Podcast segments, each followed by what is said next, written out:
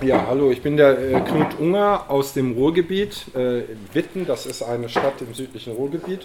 Und äh, wir haben dort ähm, sehr viele Werkswohnungen, die bei der Vonovia gelandet sind. Das ist bei Dortmund. In Dortmund haben wir ungefähr 20.000 Vonovia-Wohnungen. Das ist einer der größten Standorte. Und ich bin jetzt bei 30, seit 30 Jahren oder so beim Mieterverein und äh, ich habe praktisch die Entwicklung dieser Wohnungsbestände seit in diesen 30 Jahren auch verfolgt. Also was da alles passiert ist, an wen verkauft wurde und so weiter. Ähm, und es ist, glaube ich, notwendig, dass sich die Mieterinnen und Mieter in ganz Deutschland und wir haben ja mittlerweile auch Vonovia-Mieter in äh, Österreich und in Schweden, immer mehr. Bald werden wir Vonovia-Mieter in, äh, in Frankreich haben und dass sich all diese Mieter zusammentun, weil wir haben es mit dem größten börsennotierten und extrem renditeorientierten Wohnungsunternehmen in Europa und fast in der Welt zu tun. Und wir haben uns, äh, einige Leute haben sich zusammengeschlossen und haben Aktien gekauft. Jeder Mieter, äh, so genauso wie jeder andere Bürger, kann eine Aktie von Vonovia kaufen und hat dann das Recht, bei der Hauptversammlung, bei der Aktionärsversammlung äh, dabei zu sein, Fragen zu stellen und zu reden. Und das machen wir jetzt seit dem Börsengang äh, der Ennington, die dann ja in Vonovia umbenannt ist. Und es werden auch immer mehr Mieter, die reden. Und die letzte ähm, Hauptversammlung war praktisch eine Mieterversammlung.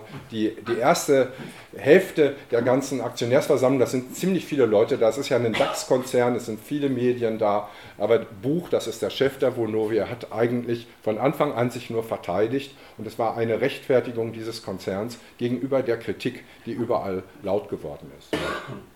So, jetzt will ich eigentlich nur ganz kurz äh, sagen, andeuten, äh, wobei es sich, äh, um was es sich bei der Vonovia handelt. Ja? Ich kann jetzt nicht in die ganzen Details gehen. Wir versuchen natürlich als kritische Aktionäre die Geschäftsmodelle der Vonovia äh, zu analysieren. Das ist teilweise sehr kompliziert. So, und ich wollte ganz kurz sagen, um was es sich handelt. Wir haben, bei der Vonovia handelt es sich um ein Unternehmen, das gehört zu dem Segment, das wir als finanzmarktorientierte Vermieter bezeichnen. Das sind 5,2 Prozent, jedenfalls vor zwei Jahren war das so, äh, des gesamten Mietwohnungsbestandes. Das sieht nicht besonders viel aus, aber weil sie besonders innovativ sind, immer neue Geschäftsideen, neue Geschäftsmodelle entwickeln, sind sie sehr wichtig und nehmen großen Einfluss auf die Entwicklung des Wohnungsmarktes. Ja, das sind etwa 1,2 Millionen Wohnungen, schätze ich, vielleicht sind es auch 100.000 mehr. Und das Wichtige ist, dass diese Unternehmen, die am Finanzmarkt orientiert sind, weil sie als kapitalmarktorientierte Unternehmen eben äh, für einen guten Aktienkurs und äh, hohe Dividendenauszahlung sorgen müssen oder weil sie als Fonds äh, Geld auszahlen müssen an die Investoren in den Fonds.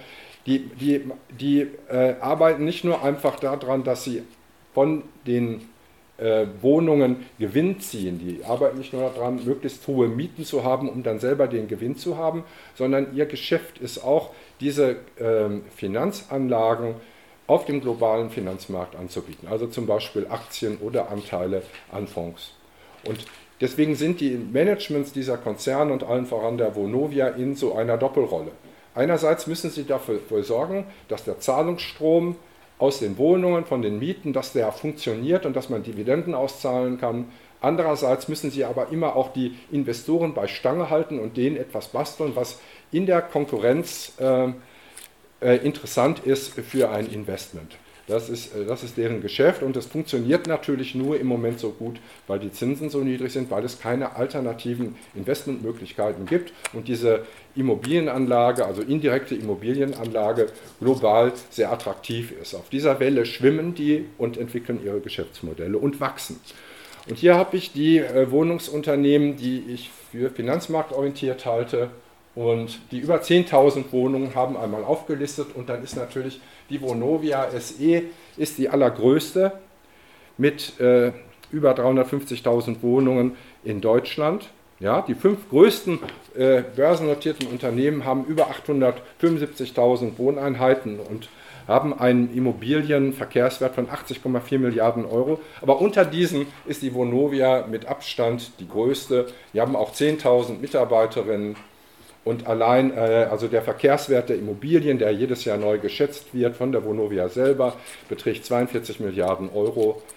und ähm, hat in den entsprechenden Börsenwert und auf dem Papier jedenfalls LTV, das ist Loan to Value, die Verschuldungsrate, die ist äh, auch äh, relativ gering.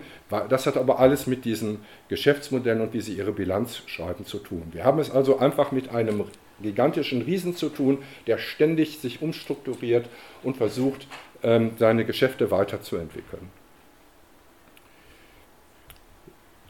So, und wie ist es dazu gekommen? Das äh, werdet ihr wissen. Es gab halt äh, seit äh, Ende der 90er Jahre sehr viele Wohnungsverkäufe und Privatisierung. Das war alles nur möglich, weil 1990 die Wohnungsgemeinnützigkeit, die war so eine Klammer für gewerkschaftliche, für, äh, ähm, und, äh, für Werkswohnungen, für kommunale Wohnungsunternehmen und für Genossenschaften. Das wurde 1990 abgeschafft und seitdem äh, ist klar, dass die Wohnungs Bestände, die in den früheren Jahrzehnten errichtet wurden meistens, wie auch hier in Weingarten, dass die zur Verwertung freigegeben sind. Deswegen wurde das ja abgeschafft und mit einer bestimmten Verzögerung ist das dann auch eingetreten, nämlich Ende der äh, 90er Jahre fing das an und dann haben wir zwei große Wellen gehabt von Verkäufen, einmal bis, zwei, bis äh, 2007 und, und jede dieser Verkäufe war eigentlich ein Konflikt. Es hat um all diese Verkäufe äh, Kämpfe gegeben. Zum Beispiel, dass die ähm, Eisenbahn,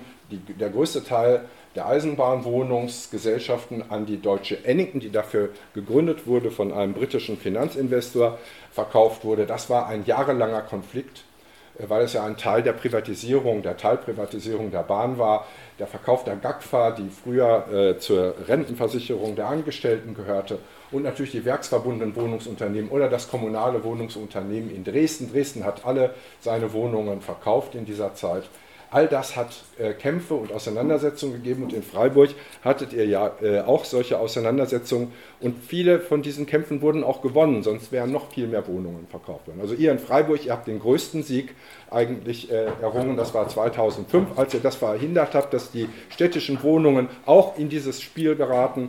Aber anderswo hat es auch Erfolge gegeben. Es wurde in Köln ein sehr großes Wohnungsunternehmen nicht verkauft, weil die ähm, Menschen dagegen äh, rebelliert haben und, und, Initiativen gemacht haben.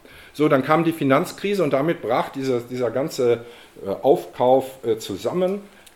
Und dann aber kaum sah es wieder ein bisschen besser aus, angeblich in Deutschland, ging es dann wieder los. Da wurden zum Beispiel, davon seid ihr, glaube ich, betroffen, von der LBBW, nicht? also die Wohnungen der Landesbank, die wurden dann veräußert.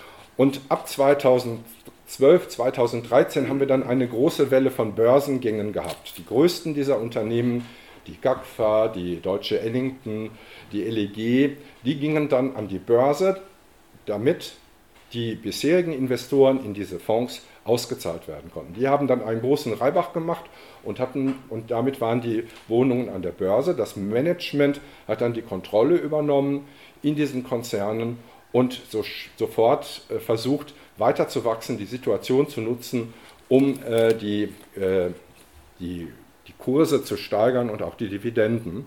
Und daraus ist dann eine Zusammenschlusswelle äh, geworden.